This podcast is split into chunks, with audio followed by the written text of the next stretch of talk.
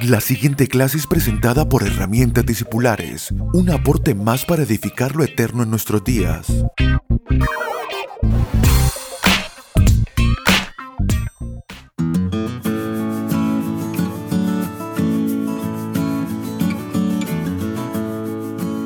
Saludos amados, bienvenidos a nuestra clase número 54 de herramientas discipulares, continuando con la edificación de lo que venimos trabajando en las clases anteriores. Esta es nuestra quinta clase trabajando acerca del bautismo y tratando de comprender un poco más acerca de lo que venimos leyendo sobre la carta a los hebreos eh, yo recomiendo que usted pueda tomar varias veces esta, este ritmo de leer la carta a los hebreos y ver qué es lo que el escritor está tratando de transmitir, no solamente lo que dice en sus textos y poder estudiar a las cosas a las que él se refiere, cuando él habla acerca de los ritos y de las costumbres de los hebreos, sino cómo el escritor comienza a describir las incapacidades del antiguo pacto para anunciarnos las capacidades del nuevo pacto y del Evangelio y lo que el Evangelio debe producir en nosotros. Nos quedamos en Hebreos capítulo 10, verso 14, donde dice que con una sola ofrenda hizo perfectos para siempre a los santificados. Y esta palabra perfección que la venimos trayendo del capítulo anterior, luego también dice Hebreos 10, eh, 22, acerquémonos con corazón sincero, en plena certidumbre de fe, purificados los corazones de mala conciencia y lavados los cuerpos con agua pura. ¡Wow! ¡Qué buena eh, palabra, qué buena, qué buena eh, prescripción que les da el escritor a los hebreos, decir, eh, mis amados, ustedes han sido hechos perfectos con una sola ofrenda, ustedes son perfectos en Cristo, no acepten la imperfección, no acepten el pecado como una forma de vida válida, no acepten la inmadurez, no hagan pacto con la inmadurez, no hagan pactos con las cosas del alma que no expresan la vida perfecta que les fue otorgada en Cristo. Esto, esto es lo que el escritor a los hebreos les está diciendo. No adapten las viejas maneras, por eso le escribe a los hebreos, no adapten las viejas formas de hacer las cosas donde antes tenían que sacrificar un animal, pero ahora se presentan a Dios como, como imperfección y diciéndole, Señor, perdóname mis pecados y, luego continúo con la misma vida que venía trayendo.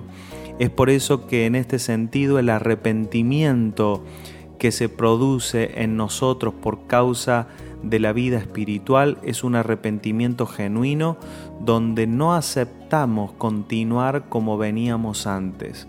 Si es un arrepentimiento mezclado con orgullo, que es el que producía Israel delante de Dios, donde ellos sacrificaban pero se iban de allí con una conciencia que no había sido perfeccionada, porque ellos sabían que el próximo año deberían de volver porque seguirían en la misma manera de vivir y en la misma forma de vida. Hacer esto es terrible porque cuando producimos este, este, esta forma de vivir el Evangelio, lo que estamos haciendo, según el escritor a los hebreos, es pisotear la sangre de Cristo.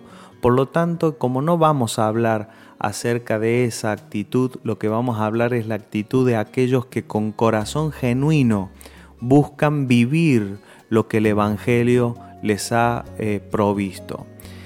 Debemos saber que la vida espiritual viene con su propia conciencia, esta conciencia que ha sido, hecho ha sido hecha perfecta.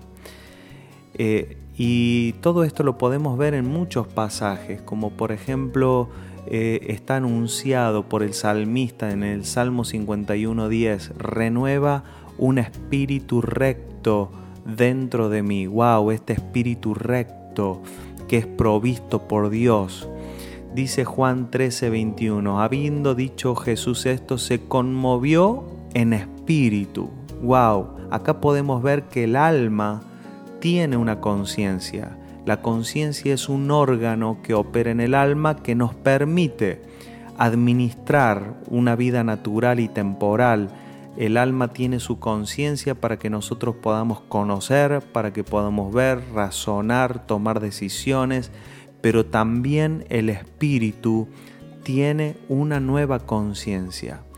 Allí voy a dejarles en la página de herramientas discipulares toda una lista de pasajes bíblicos que nos muestran cómo opera la conciencia del espíritu, que el espíritu tiene, que el, el espíritu que nos fue dada, la vida espiritual que nos fue dada en Cristo, también es consciente, pero es consciente de una manera muy diferente a la conciencia del alma, porque esa conciencia que es en el espíritu no carga con toda la historia con la que carga el hombre, el viejo hombre, no carga con los pecados y con los errores, tampoco, tampoco está sujeta a los temores y las ansiedades que a veces el alma atraviesa, sino que esta conciencia me dice quién soy en el espíritu, me dice quién es mi Padre, porque también el espíritu dice da eh, eh, dice, eh, da testimonio a nuestro espíritu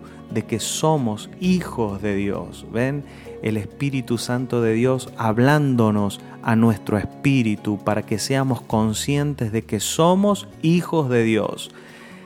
Entonces, esta es una realidad que comienza a operar en nuestras vidas. ¿En qué momento el Evangelio nos anuncia esta perfección de conciencia.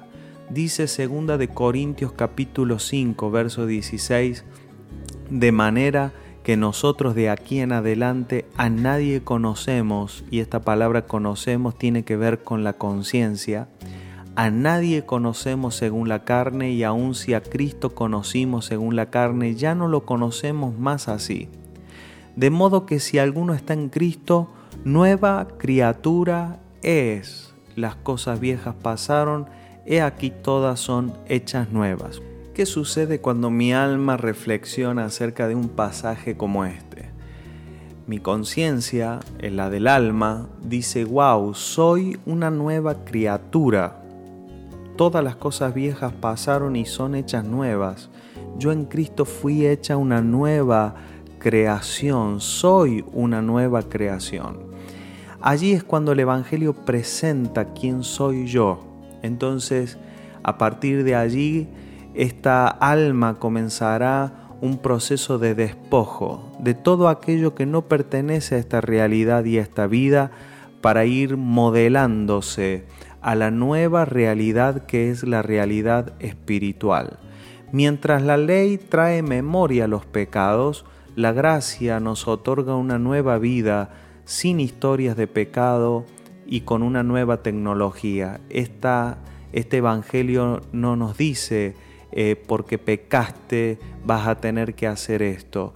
Esta, este Evangelio nos dice eres una nueva criatura, despójate del viejo hombre y de la vieja naturaleza y vístete de la vida espiritual que es en Cristo. Es decir, que el Evangelio no viene a mejorarnos ni a prolongar eh, esa antigua conciencia, sino que lo que hace es perfeccionarnos y en esto tiene mucho que ver el bautismo. Ahora vamos a comenzar a entrar de por qué estamos hablando de la conciencia y del bautismo. Entonces decimos que el Evangelio lo que hace es presentarnos esta nueva creación. De hecho, el apóstol Juan escribió su evangelio y dice en el capítulo 1, verso 12, más a todos los que le recibieron, a los que creen en su nombre, les dio potestad de ser hechos hijos de Dios, los cuales no son engendrados de sangre ni de voluntad de carne, ni de voluntad de varón, sino de Dios.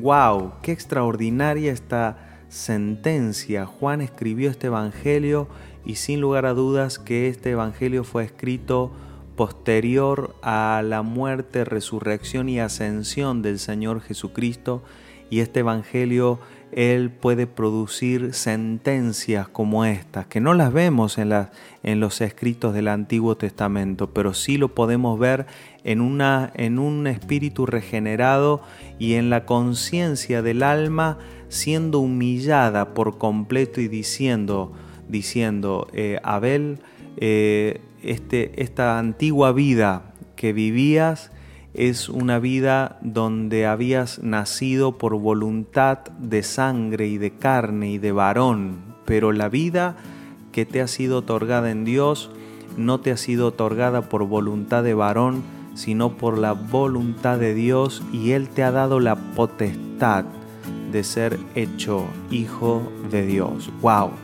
Esta es la realidad, aquí comienza a presentarse y en la próxima clase vamos a profundizar más y más cuál es el objetivo del verdadero eh, bautismo en nuestras vidas. Un fuerte abrazo y hasta la próxima clase. Chao, chao.